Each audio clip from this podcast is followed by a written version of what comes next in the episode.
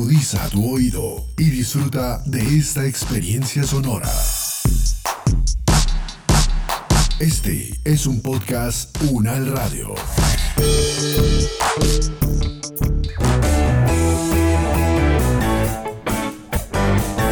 Salud Unal, contigo. Escuchar, aprender y compartir información de calidad sobre bienestar.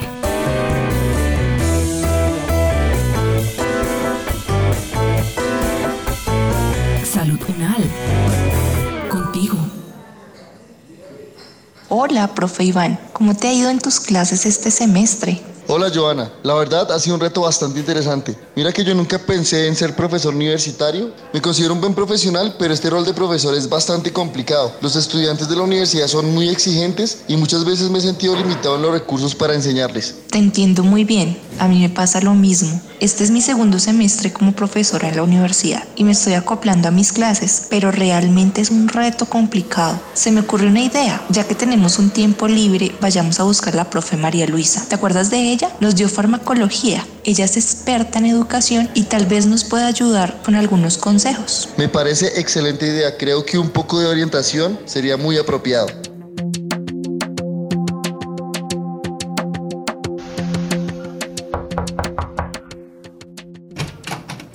Doctora María Luisa, soy Joana. ¿Puede recibirnos? Claro que sí, doctora Joana. Qué alegría verte. Sigue, por favor. Gracias, profesora. Vine con Iván. Él también es profesor de la universidad. Es su primer semestre aquí. Me alegra mucho recibirlos. Cuéntenme, ¿en qué les puedo ayudar? Quisiéramos que nos dé unas recomendaciones. ¿Qué debe tener en cuenta un profesor universitario para hacer bien su labor de enseñar? Bueno, Joana, además del saber disciplinar, el profesor debe tener unas bases pedagógicas que le permitan ayudar al estudiante en el proceso de aprendizaje, es decir, que puede aprender con gusto, con pasión, porque si el aprendizaje es grato, no se olvida, es significativo. Además, debe tener muy claros los objetivos de aprendizaje que persigue con la actividad académica para asimismo programar las estrategias didácticas que debe utilizar para llevar a los estudiantes a un escenario pedagógico adecuado. Estas herramientas didácticas, en lo posible, deben llegar a todos los estudiantes, aún teniendo estilos de aprendizaje diferentes. Otro aspecto fundamental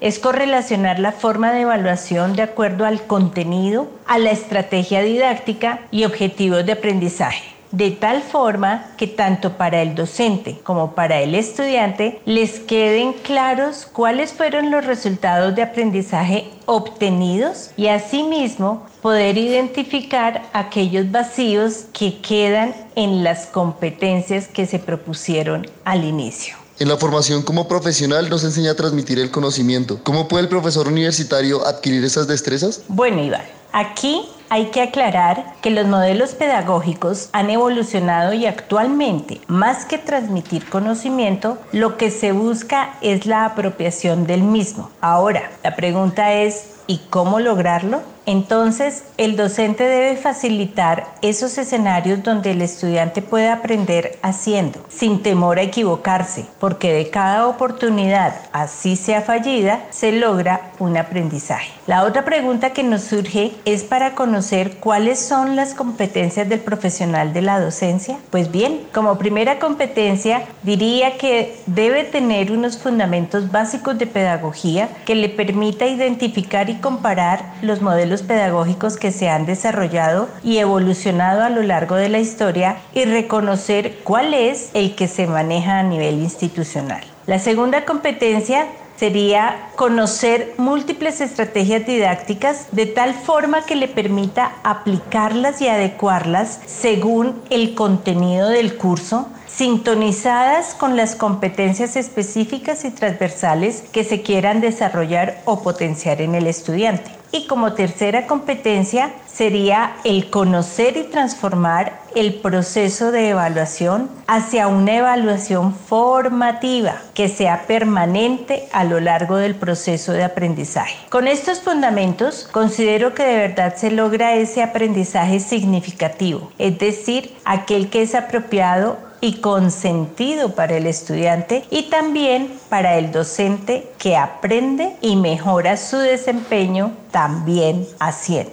¿Qué se podría considerar ser un buen profesor clínico? ¿Cómo saber si lo estoy haciendo bien? El buen profesor de básica o de clínica es aquel que logra resaltar al estudiante como el actor principal del proceso de enseñanza-aprendizaje, que potencia la autonomía del mismo para responsabilizarlo de su aprendizaje y que le ayuda a identificar las falencias en este proceso. Es decir, es un verdadero facilitador. Para ello, Iván, el profesor debe realizar un seguimiento constante a los estudiantes, de tal forma que pueda hacer los ajustes necesarios en la enseñanza, pero que también ayude al estudiante a ajustar su propio proceso. Ahora, ¿cómo saber que lo estoy haciendo bien? Pues cuando observo en el estudiante el alcance de las competencias tanto específicas como transversales a lo largo del desarrollo del curso, puedo decir que estoy haciendo bien mi tarea docente. Además, reconociendo que no todos los estudiantes lo hacen al mismo ritmo, pero yo como docente debo estar en la capacidad de apreciar los avances y las dificultades del estudiante. Por esta razón es fundamental hacer la coevaluación donde trabajamos de la mano profesor y estudiante con el fin de mejorar los procesos durante el desarrollo del curso. Pero lo que nunca debemos hacer es dejarlo para el final cuando ya no hay tiempo de realizar intervenciones intervenciones pedagógicas que permitan al estudiante lograr los objetivos de aprendizaje y sí le dejen un sentimiento de frustración. Uno de los aspectos que más difícil me resultó en este semestre fue la evaluación de los estudiantes. ¿Qué podría recomendarme para mejorar la forma de evaluar? Sí, Joana. Para todos fue muy difícil porque además de tener que hacerla en forma remota, es el aspecto de mayor complejidad durante el proceso de enseñanza-aprendizaje. Desde el comienzo del programa del curso o de la asignatura, debo presentar a los estudiantes los objetivos de aprendizaje que se pretenden alcanzar al finalizar el mismo. Pero también debo tener claro que, como en el ciclismo, a la meta final se llega luego de alcanzar unas metas parciales y para cada una de ellas se tienen identificadas las competencias que se deben ir desarrollando. Por eso es fundamental la evaluación formativa, donde yo como docente presento diferentes actividades académicas con una gran variedad de estrategias didácticas para que las competencias vayan en un avance constante y no necesariamente las al final con exámenes escritos. En esta forma, debo acompañar al estudiante retroalimentándolo a tiempo para que pueda modificar sus estrategias de estudio y alcance las competencias planteadas. Además, es capaz en forma autónoma de identificar y realizar actividades complementarias que le faciliten el desarrollo de las competencias y el logro de los objetivos de aprendizaje. Alguna vez escuché que en la Facultad de Medicina de la Universidad Nacional existía un grupo para apoyar a los profesores en sus prácticas pedagógicas. ¿Cuál es este grupo? ¿Qué servicios presta? Sí, Iván. El Grupo de Apoyo Pedagógico y Formación Docente existe desde hace más de dos décadas y su objetivo es apoyar los procesos pedagógicos de los docentes de la facultad y capacitarlos para que se propicie en la facultad una enseñanza de calidad tanto en el pregrado como en el posgrado. Para ello, es fundamental la reflexión de todos los docentes sobre sus propios procesos de enseñanza-aprendizaje para que avancemos y diversifiquemos nuestras estrategias didácticas, que podamos responder a los nuevos retos que se nos han presentado, como es la educación remota, la virtualidad, el uso de las tecnologías de la información y la comunicación. Además de incorporar estas estrategias, es sobre todo repensar la evaluación. No nos podemos quedar con ese ejercicio de clasificación por el responder bien un cuestionario. Es fundamental que se puedan desarrollar diferentes actividades académicas en las que el docente y el estudiante tengan muy claro cómo será el proceso de evaluación y sobre todo mantener la retroalimentación para que en verdad se alcance y se potencie la evaluación formativa en nuestra facultad. A mí me gustaría formarme profesionalmente en algo que aporte a mi rol como docente de la universidad. ¿Qué me recomendaría estudiar? Como les decía, en nuestra facultad el Grupo de Apoyo Pedagógico y Formación Docente viene ofreciendo una serie de cursos y diplomados que son el abrebocas para repensar ese quehacer docente como una verdadera profesión y por tanto nos lleva a analizar aspectos como todo lo que implica el ser maestro, pasando por las estrategias didácticas y la evaluación, y los que se dejan atrapar por este aperitivo, la invitación es a formarlos a nivel de posgrados de educación para docencia universitaria. La facultad de manera responsable es consciente de la necesidad de formación pedagógica de sus docentes y por esta razón está en el proceso de creación de la maestría de educación para ciencias de la salud. La pandemia reveló y aceleró la necesidad de incorporar las tecnologías de la información y comunicación a la docencia. Entonces, otro panorama muy amplio que se ha abre ante nuestros ojos es profundizar en ellas para utilizarlas adecuadamente y fortalecer así nuestro ejercicio docente.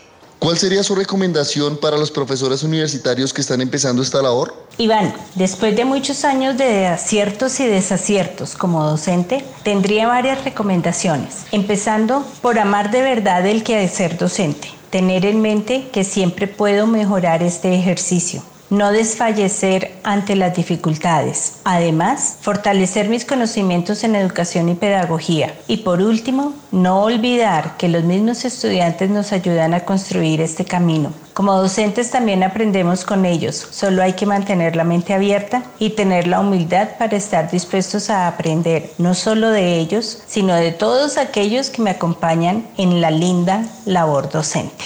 Doctora María Luisa, muchas gracias por todo esto que nos ha compartido. Seguramente nos ayudará a mejorar nuestro papel como docentes y nos deja la inquietud de seguir profundizando en el tema. Esperamos que tengamos más oportunidades para conversar con usted. Qué bueno saber que en la Facultad de Medicina contamos con el grupo de apoyo pedagógico. Estaremos atentos a todo lo que nos propongan.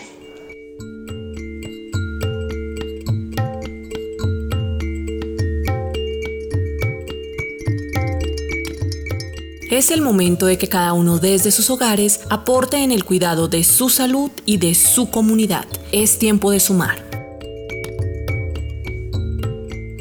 Este podcast contó con la dirección de María Luisa Cárdenas, profesora de la Facultad de Medicina de la Universidad Nacional de Colombia, coordinación general María Fernanda Lara Díaz, investigación periodística Judy Constanza Beltrán, producción general Diana Samira Romero, experta invitada María Luisa Cárdenas, médica especialista en educación, con la actuación de Judy Constanza Beltrán y Javier León, producción sonora Edgar Huasca.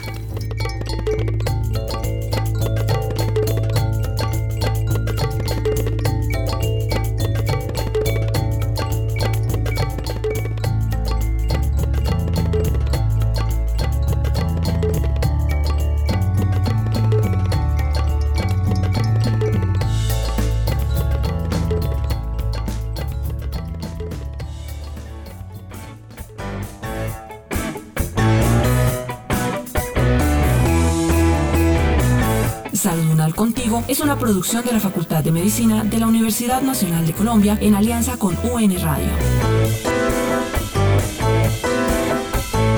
Salud Unal.